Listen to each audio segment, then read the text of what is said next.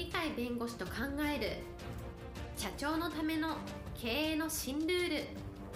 この番組では企業が選ぶ弁護士ランキングで税務部門1位に輝き70冊以上の本を出版し多くの経営者を支えてきた鳥飼重勝が社長経営者独立希望者起業家のための経営の新ルールについてお伝えしていきます。それでは今回の番組をお楽しみください。皆さんこんにちは。お元気でしょうか？元気がすべての源です。鳥海です。はいパラリーガルの高瀬です。今日のテーマはですねなんとかなる。こういうふうに思う。それが日本人の今までの知恵なんじゃないかなというこういう話でございます。はい今日のテーマなんとかなるそういうふうに思うことが日本人の知恵であるというそういうテーマですね。今日本は先進国の中で一番成長してないって言われてる国なんですね。なぜ成長してないかっていうと前は例えばアメリカのニューヨーク市場に上場している企業の中で株価時価総額が高い低いってあるわけですけど、はい、昭和の頃には日本の企業が二十数社日本の企業だったと。今は一社もいないみたいなそういう形で実は成長がしてる企業ももちろんあるんですけど全体から見るとなんか成長してないなということを言われているものであります日本ってどちらかというと昔からのずっと歴史を見てこれからの日本も同じようなことが言えると思うんですけどやっぱり成長が止まるとかなんか国が衰退してくるとこれじゃダメだぜと。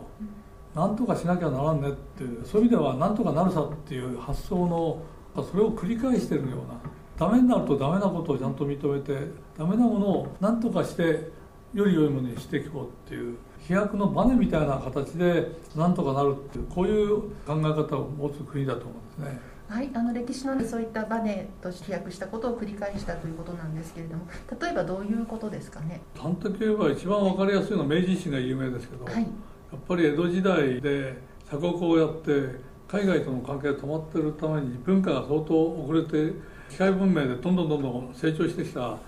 西洋列強が出てくると日本はアヘン戦争によって中国が外国に占領されたと同じように海外のところにやられちゃうんじゃないかというような感じを持ってこのままじゃダメだよという形で従来の自分たちの考え方はダメだっていうことをまあ受け入れてじゃあ西洋列強の強い考え方を自分たちも受け入れてそれを何とかしようよという形で和魂要塞というふうに呼ばれますけどもヨーロッパの優れた文明とかあるいはその技術とかあるいは社会の仕組みとか制度とかそういうものどんどんどんどん多様性というふうに言われてもうおかしくないぐらいいろんなものを受け入れてそれによって最終的には戦争でいうとロシアと対等の戦い方をするというぐらいの大国になったんですね、はい、そういう意味では自分たちが弱ってくる国が弱ってくる社会がおかしくなってくるその時にこれをちゃんと悪くなったのは悪くなったっていうのを素直に認めてじゃあこれを直しすることによって我々より良い生活ができるより良い国家とか社会ができるんだっていうそれで何とかできるんだっていう発想を常に持っているというここの強さが日本のやっぱり強さじゃないかと思うんですね。はいえーと、なんとかなるというそういう発想を常に持っているということなんですけれども例えば今に置き換えてみるとどういったことが言えますか、ね、今の日本企業と海外の企業ってやっぱり成長した度合いが随分違うと。い。うのが数字の上で明らかなんですけどその原因は何かっていうとデジタル化がうまく利用できたかどうかっていう差が一番大きいんだとだんだんだんだんいろんな研究で分かってきたと。経済産業業省が一番そのことを分かっておりましてですね2025年の賭けっていう言葉を聞いたことがある人が多いと思うんですけど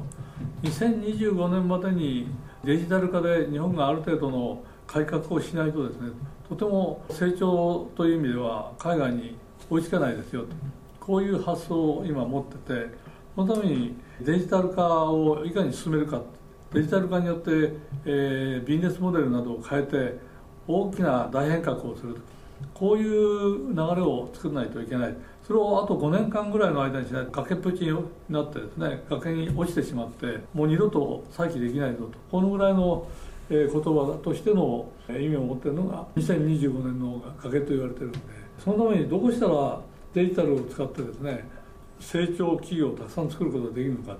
ということが最大の実は課題になっているというのが今ですね。はい2025年の崖ということで菅内閣のデジタル庁もできるということですけれどもそれを例えばこう今お聞きになっている経営者の方に対してはどういうふうな大事なのはやっぱり自分たちが成長してこなかったっていうのを素直にまず認める必要があるのかなと思いますね数字の上で完全に成長止まってるのは確かなんで他の国と比べ特に成長してる国と比べたら格段に成長率が落ちてるっていうのは確かこれは認める必要がある。だけどこのままじゃ済まないで我々はこれからちゃんとした改革を思い切ってやればおのずから成長路線に戻れるとあるいは海外を凌駕することもできるぐらいのところまで成長するぞというそういう発想に切り替わることが一応できる一種のワコンという精神があるはずですからそこのワコンの精神というのを取り戻すことによって我々はもう一度成長路線を作れるというふうに考えていいんじゃないかと思いますね。はい、まずはじゃあその成長力が鈍化しているということを認めるというところからスタートするということですね。大事なのは自分たちがこれでいいんだと思ったらもう変わろうとしませんから。はい。したがって衰退しているままで変わろうとしないんだ衰退がよりひどくなる。それって自分たちが衰退してるねあるいは成長してないねということが分かる。だけどそこはやり方によって何とかなるんだと思えば今を変えることによって何とかすることができるようになりますね。だからそういう意味ではやっぱり今十分じゃないんだと。やっぱり成長路線に変えなきゃいかんためにデジタル化をちゃんと推進してですねそこを自分のものにしてそこを活用できるようなビジネスモデルを作ってそれによって大成長するということをやはりしていかなきゃいかんのかなというふうに思いますね。はい、今日のテーマ「日本は何とかなると思う知恵の国」でした。元気で楽しい一日をお過ごしください。はい。ありがとうございました。本日の番組はいかがでしたか？この番組は毎週月曜日7時に配信いたしますそれでは次回の配信を楽しみにお待ちください。